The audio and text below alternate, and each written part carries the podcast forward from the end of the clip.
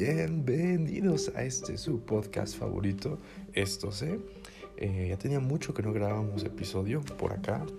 Ha sido por muchas situaciones, sin embargo, eh, después de un año, poquito más de un año, estamos de vuelta eh, con este programa, con estos episodios que pues están dedicados únicamente a la educación. Espero que este episodio les sea de su agrado y que esta información que les voy a platicar pues sea muy útil. El tema del día de hoy es el pensamiento pedagógico de Simón Rodríguez y de Faustino Sarmiento y cómo es que llevaron a cabo la emancipación y la fundación de las naciones republicanas. Bueno, quédense aquí para saber del tema. Bueno, primero vamos a empezar a hablar por quién fue Simón Rodríguez. Él fue un escritor, ensayista y filósofo venezolano una de sus frases más emblemáticas es, enseñar es hacer comprender, es emplear el entendimiento, no trabajar la memoria. Es considerado el primer maestro de América. Entre sus obras más populares están La defensa de Bolívar, Consejos de Amigo. Eh, su partido político fue independista. Sus padres se llamaban Alejandro Carreño y Rosalía Rodríguez. Eh, su nombre completo era Simón Narciso de Jesús Carreño Rodríguez. Iniciamos el tema con otra de sus frases muy célebres que a mí la verdad me encantó muchísimo, que dice, el maestro de niños debe ser sabio, ilustrado, filósofo y comunicativo, porque su oficio es formar hombres para la sociedad. Este personaje nació el 28 de octubre de 1769 en Caracas, Venezuela. Eh, fungió como profesor en la Escuela de Lectura y Escritura para Niños desde 1791 en Caracas y uno de sus alumnos fue Simón Bolívar. No es lo mismo Simón Rodríguez que Simón Bolívar. Eh, realizó un escrito crítico, reflexiones sobre los defectos que vician la Escuela de Primeras Letras en Caracas y medios para lograr su reforma por un, por un nuevo establecimiento en 1794. Este fue influenciado por las ideas de Jean-Jacques Rousseau, que expuso una innovadora concepción sobre el modelo educativo en las naciones americanas. Participó en la conspiración de Wall y España, la cual fue descubierta en julio de 1797 y tuvo que suspender su actividad docente y exiliarse a Venezuela. Bueno, eh, sobre su muerte se sabe que falleció el 28 de febrero de 1854 en Amotape, Paita, Perú.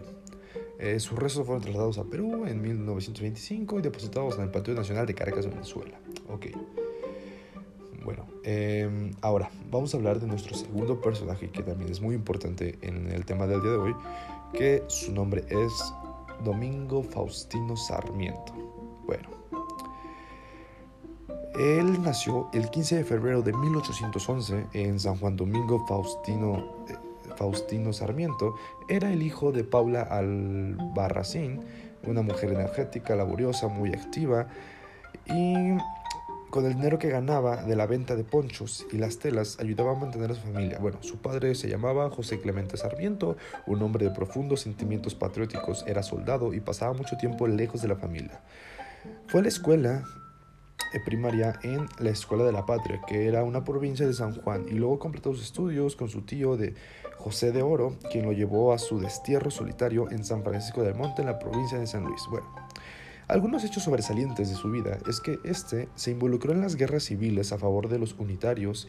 En, 1831 se fue a vivir a Chile porque era perseguido por sus ideales. En Chile se desempeñó como maestro de escuela. En el 1836 regresó a San Juan y fundó la, fundó la Sociedad Literaria, el Colegio Santa Rosa, que fue el primero en Argentina dedicado a la educación de las niñas. Esto es muy importante. Eh, también fundó el periódico La Sonda, donde comenzó su actividad como periodista. Regresa a Chile porque era perseguido por sus ideas contrarias al gobierno. Al parecer este fue un personaje que estuvo pues siempre dándole mucha lata al gobierno y más que pongámonos en el contexto, estábamos hablando de 1798, 93, 94 y ahora 1810, 1820, 30, 31, 32. Estamos hablando que es una época en la cual... Mm, tal vez ya existía una independencia en estos países de América Latina, sin embargo, los ideales eran muy distintos. Se tenía todavía muchísimo arraigo a las clases sociales, la burguesía, las niñas no podían ni votar, no tenían derechos, eh, más que nada no podían estudiar, que era algo de lo que muchos pensadores como ellos eh, dieron hasta su vida por estos ideales y más fueron perseguidos por lo mismo. Bueno,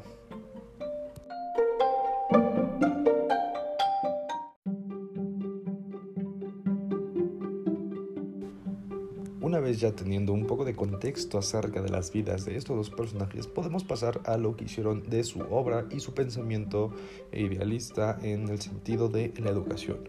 Bueno, la educación fue lo que le dio sentido a su existencia a Simón Rodríguez. La lectura, el aprendizaje de idiomas, los viajes, se convirtió en un cosmopolita ansioso por aplicar su pedagogía educativa en cualquier lugar del mundo donde requirieran su presencia. Y también por este motivo se arruinó en varias ocasiones. Vamos a hacer un pequeño recorrido por lo que eh, aportó a la educación, eh, las cosas buenas, las cosas malas y vamos a platicar un poquito al respecto. Bueno, a pesar de haber demostrado ser un gran pensador, ensayista y educador, su vida va aparejada a la de Simón Bolívar, su alumno, de quien fue su tutor y mentor, lo que les comentaba, y también de Andrés Bello. La injusticia histórica define a Simón Rodríguez como el maestro del libertador, cuando en realidad con los años la amistad y el trabajo en común convirtieron su relación maestro-alumno en otra de reciprocidad perdón, por las ideas comunes que defendían. Simón Narciso Jesús Rodríguez, bueno, este, como saben, ya nació en Caracas, Venezuela, aproximadamente hace unos 250 años, si no es que un poquito más. ¿Se imaginan esa edad? Ha pasado mucho tiempo y aún así seguimos hablando de él. En la carrera educativa de Simón Rodríguez comienza cuando el Cabildo de Caracas le otorga permiso para ejercer de maestro en la única escuela pública de la ciudad en 1791. Apenas tenía 20 años y había leído a Rousseau, eh, su pensador que fue el que más lo influenció, y conocía la Declaración de los Derechos del Hombre y del Ciudadano. Eran tan altos sus propósitos que en 1794 presentó al Ayuntamiento de Caracas un estudio titulado Reflexiones sobre los efectos que vician las escuelas de primeras letras de Caracas y medios para lograr su reforma por un nuevo establecimiento. En este se argumentaba la necesidad de crear nuevas escuelas, de formar buenos profesores con los mejores salarios, incorporar más, alumnados, eh, perdón, más alumnos a la educación y extenderla a todas las etnias. A la vez debía disminuirse la enseñanza particular. Recordemos que en estos tiempos, como les comentaba anteriormente, eh, la educación era únicamente para las clases altas, para la burguesía, para los elitistas. Eh, había gobiernos que, ya sea por monarquías, oligarquías, etcétera, todo lo que termine en días. Ustedes ya saben a qué me refiero.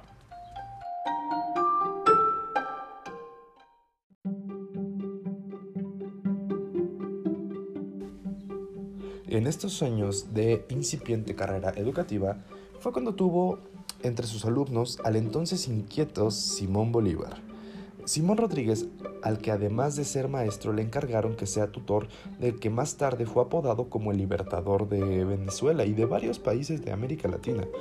Estuvo con él hasta que el pequeño cumplió 14 años. Fue en 1797 cuando Simón Rodríguez salió de Venezuela para nunca volver. Una teoría dice que fue por el fracaso de una tentativa revolucionaria en la que se vio involucrado y que fue expulsado. Otra asegura que fue por el descontento con el régimen español.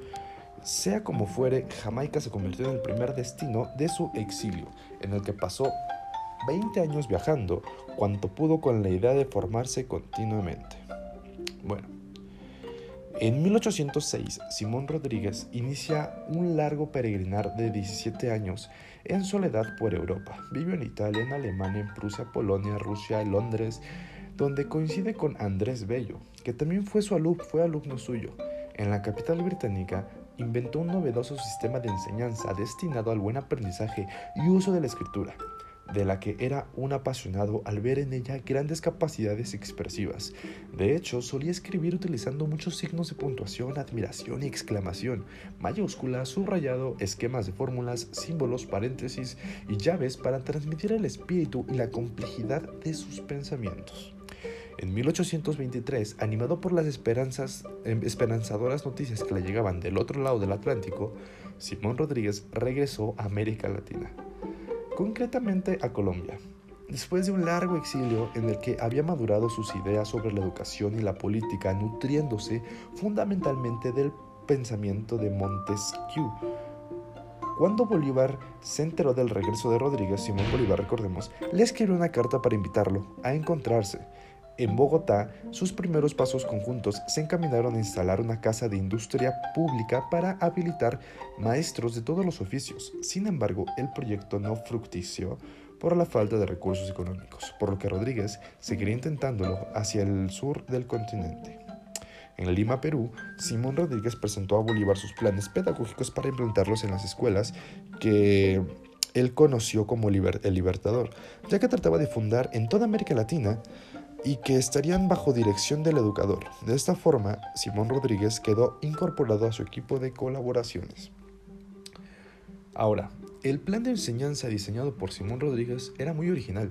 Se agrupaba a alumnos y se mezclaba la técnica, el espíritu, los niños entregados por entero a las tareas de aprendizaje, incluso en los ratos de ocio, eran observados por el personal, facultativo para identificar las inclinaciones de cada alumno. Pero aquellos métodos no eran comprendidos ni aceptados al ser excesiva la inversión que se necesitaba por lo que Rodríguez acabó renunciando a su cargo y muy decepcionado escribió una carta a Simón Bolívar en la que se quejaba amargamente de la incomprensión que había aparecido. Endeudado y arruinado, se marchó hacia Arequipa, en Perú. Fundó una fábrica de velas con la que pretendía conseguir vivir pero el éxito de la empresa fue que los padres empezaron a recurrir a él de forma masiva para que educase a sus hijos. Fue en 1828 que publicó su primera obra titulada Sociedades Americanas, en 1828 como son y cómo deberían ser en los siglos venideros. Defendía en ella el derecho de cada persona a recibir educación, por lo que su importancia para el desarrollo político y social de los nuevos estados americanos. También publicó una obra en defensa de Bolívar, muerto, en 1830 titulada El Libertador del Mediodía de América y sus compañeros de armas, defendidos por un amigo de la causa social. Fue en Lima cuando se trasladó en 1834 a Concepción, en Chile, invitado por el intendente de la ciudad para llevar a cabo el mejor plan posible de educación científica, guiño guiño. En el Instituto Libertador de la Concepción publicó un libro llamado Luces y Virtudes Sociales, Seguidamente editó en la misma ciudad el informe sobre la concepción después de que el terremoto de febrero de 1835, aquel terremoto acabó con todo, incluyéndolo la estancia de Simón Rodríguez en la ciudad. Se marchó a Santiago de Chile y tuvo un reencuentro con Andrés Bello, el del cual surgiría el impulso de la universidad fundada por el humanista. Bueno, hablamos un poco ya acerca de Simón Rodríguez y su idealización del mundo, de su idealización correcta según este de la educación, lo que hizo un poco en su vida. Ahora vamos a hablar un poco al respecto de Faustino Domínguez. Bueno, la educación en nuestro país está asociada al Sarmiento de tal grado que el Día del Maestro se implementó el 11 de septiembre para homenajear al llamado Padre del Aula en la fecha de su fallecimiento, de 1888. Por esto nos enteramos que Faust eh, Sarmiento eh, falleció el 11 de septiembre de 1888. Para Domingo Faustino Sarmiento, la educación debía ser pública, gratuita y común, y la misma para niñas y niños, algo que no era la norma en el mundo de la época, del cual la mujer solía ser relegada en todos los ámbitos de la sociedad. Sarmiento pasó décadas dándole forma a su idea de educación pública para la Argentina, que fue llevada a la práctica desde distintos puestos para el poder que ocupó. Fue gobernador de San Juan, senador, presidente de la nación, director de escuelas e incluso periodista desde los medios. Vamos a hablar, o más, más bien ver, por qué era apodado el padre del aula.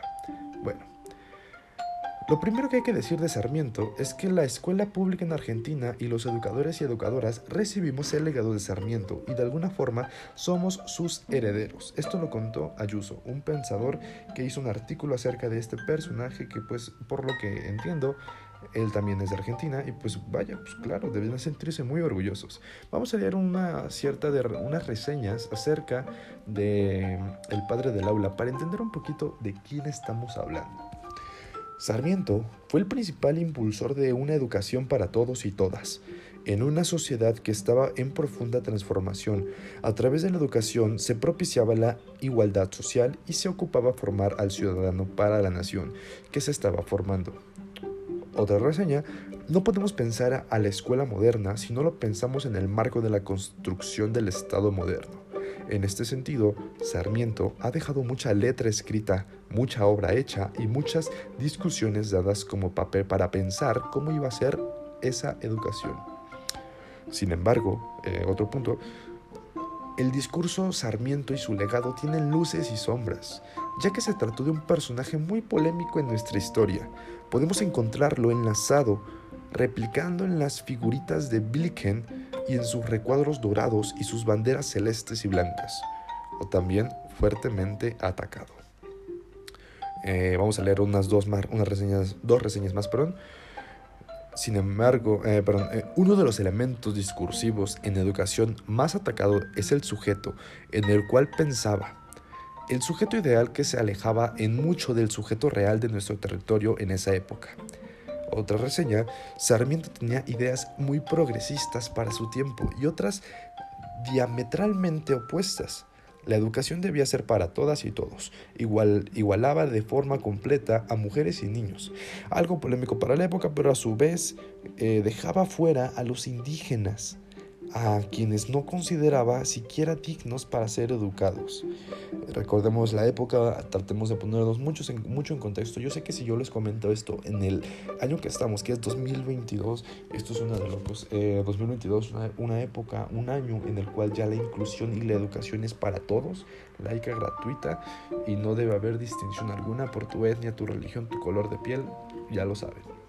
Ok, vamos a hablar acerca de la gesta educativa. En su libro Educación Popular presenta distintos aspectos del amplio programa de educación que está imaginando a través de una educación popular que sería obligatoria, gratuita y sin religión para todos los niños y las niñas entre 6 y 14 años. Pero el programa es mucho más vasto. Piensa en los edificios escolares, la luz, la ventilación de las aulas, el mobiliario, etc. Todo forma parte de una experiencia estética que educa y civiliza a los niños y a las niñas. La educación antes de las iniciativas de Sarmiento eran para las élites, lo que ya platicábamos, con mucha presencia de la iglesia, generalmente con la ausencia de la mujer.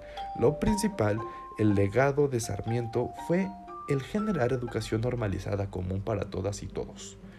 Durante su presencia, este personaje construyó más de 800 escuelas. La cantidad de alumnos pasó de 30.000 a 100.000 en un país de 2 millones de habitantes. Y recordemos para la época, estos números me vuelan la cabeza enteramente porque recordemos que la iglesia tenía mucha presencia en la educación y solo para la élite de la sociedad.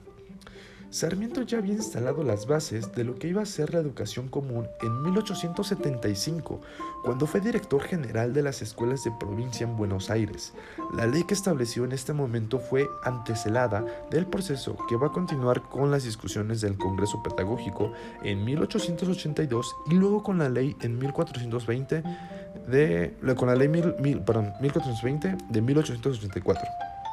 Ahora, las maestrías de Sarmiento. Bueno, Sarmiento estuvo en Estados Unidos y conoció a Horace Mann.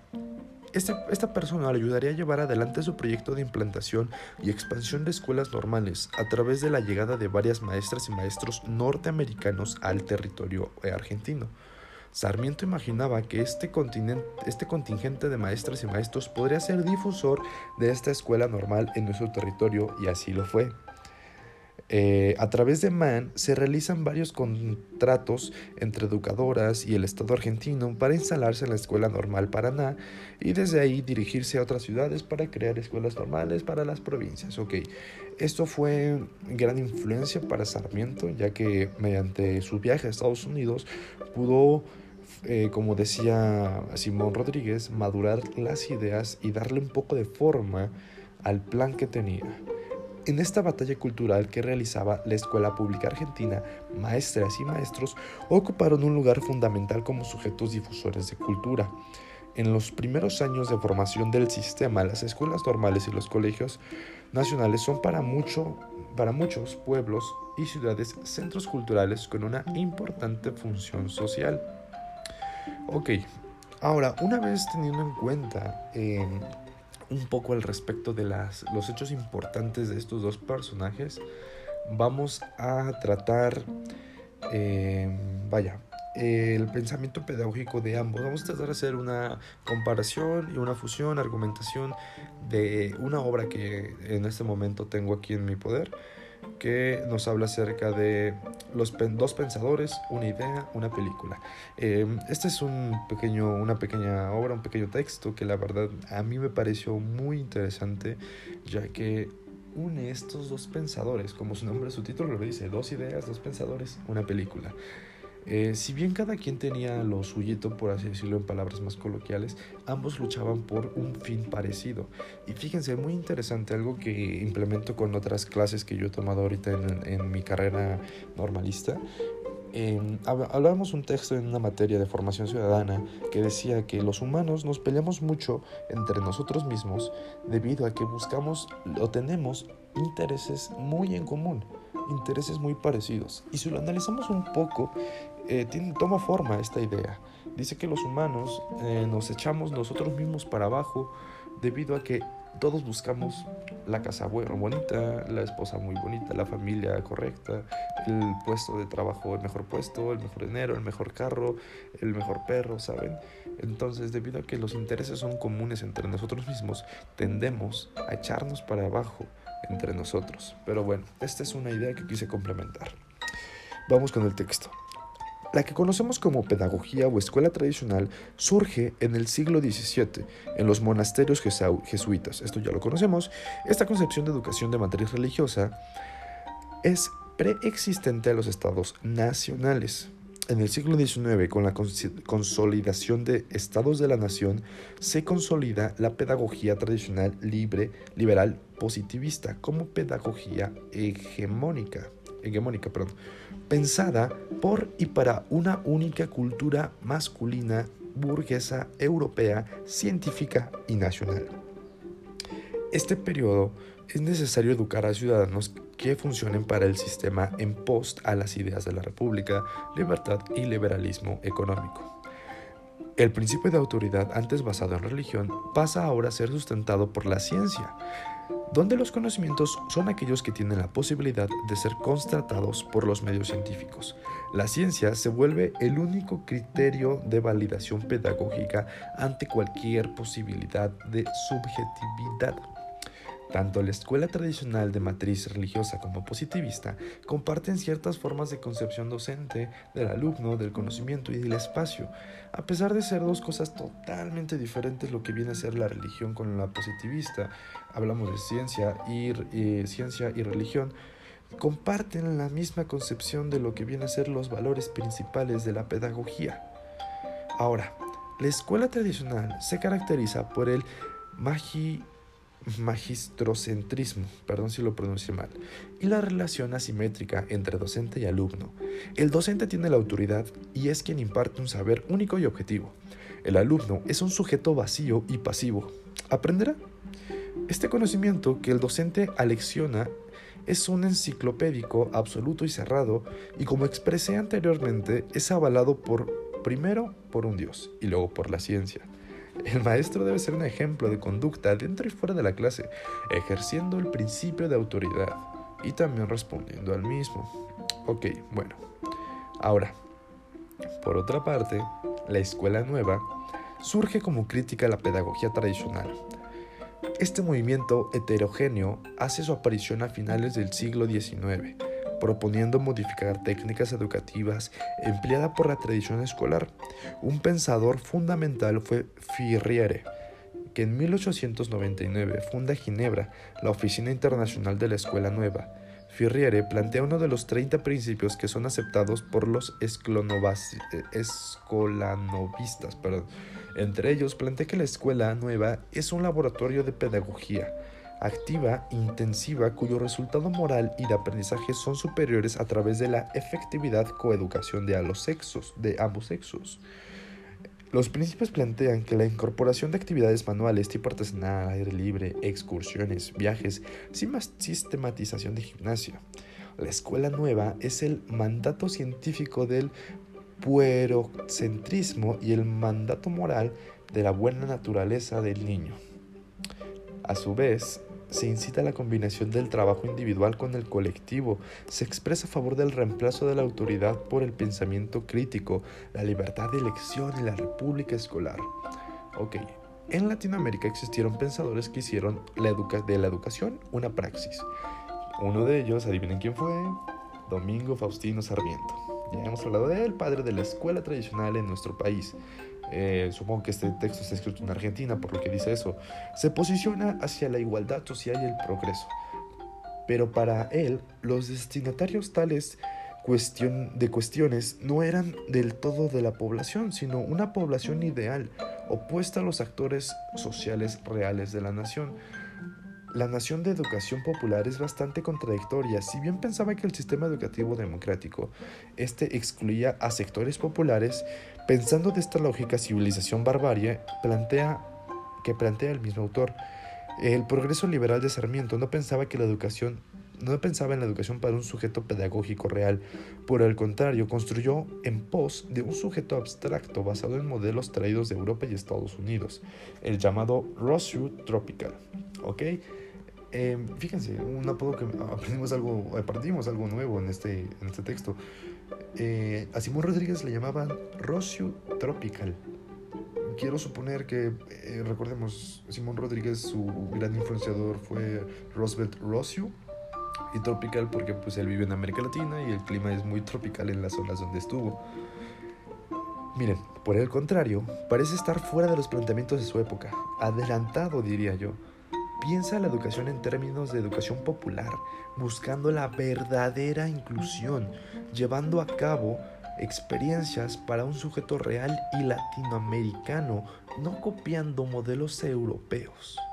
En esta cuestión de bipolarización de sociedad en civilizaciones barbarie, se ve perfectamente ejemplificada la película Machuca de Gore en el 2004, donde vemos representadas estas contradicciones de pensamiento de Simón Rodríguez y Domingo Faustino.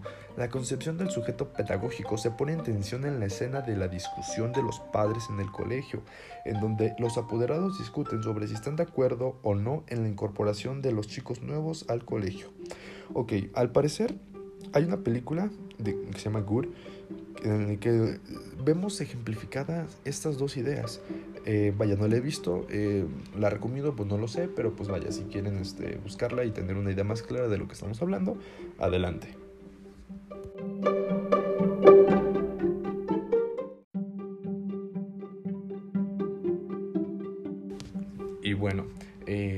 Una vez ya habiendo escuchado toda esta información, vamos a platicar un poco al respecto, dar nuestras opiniones y conclusiones.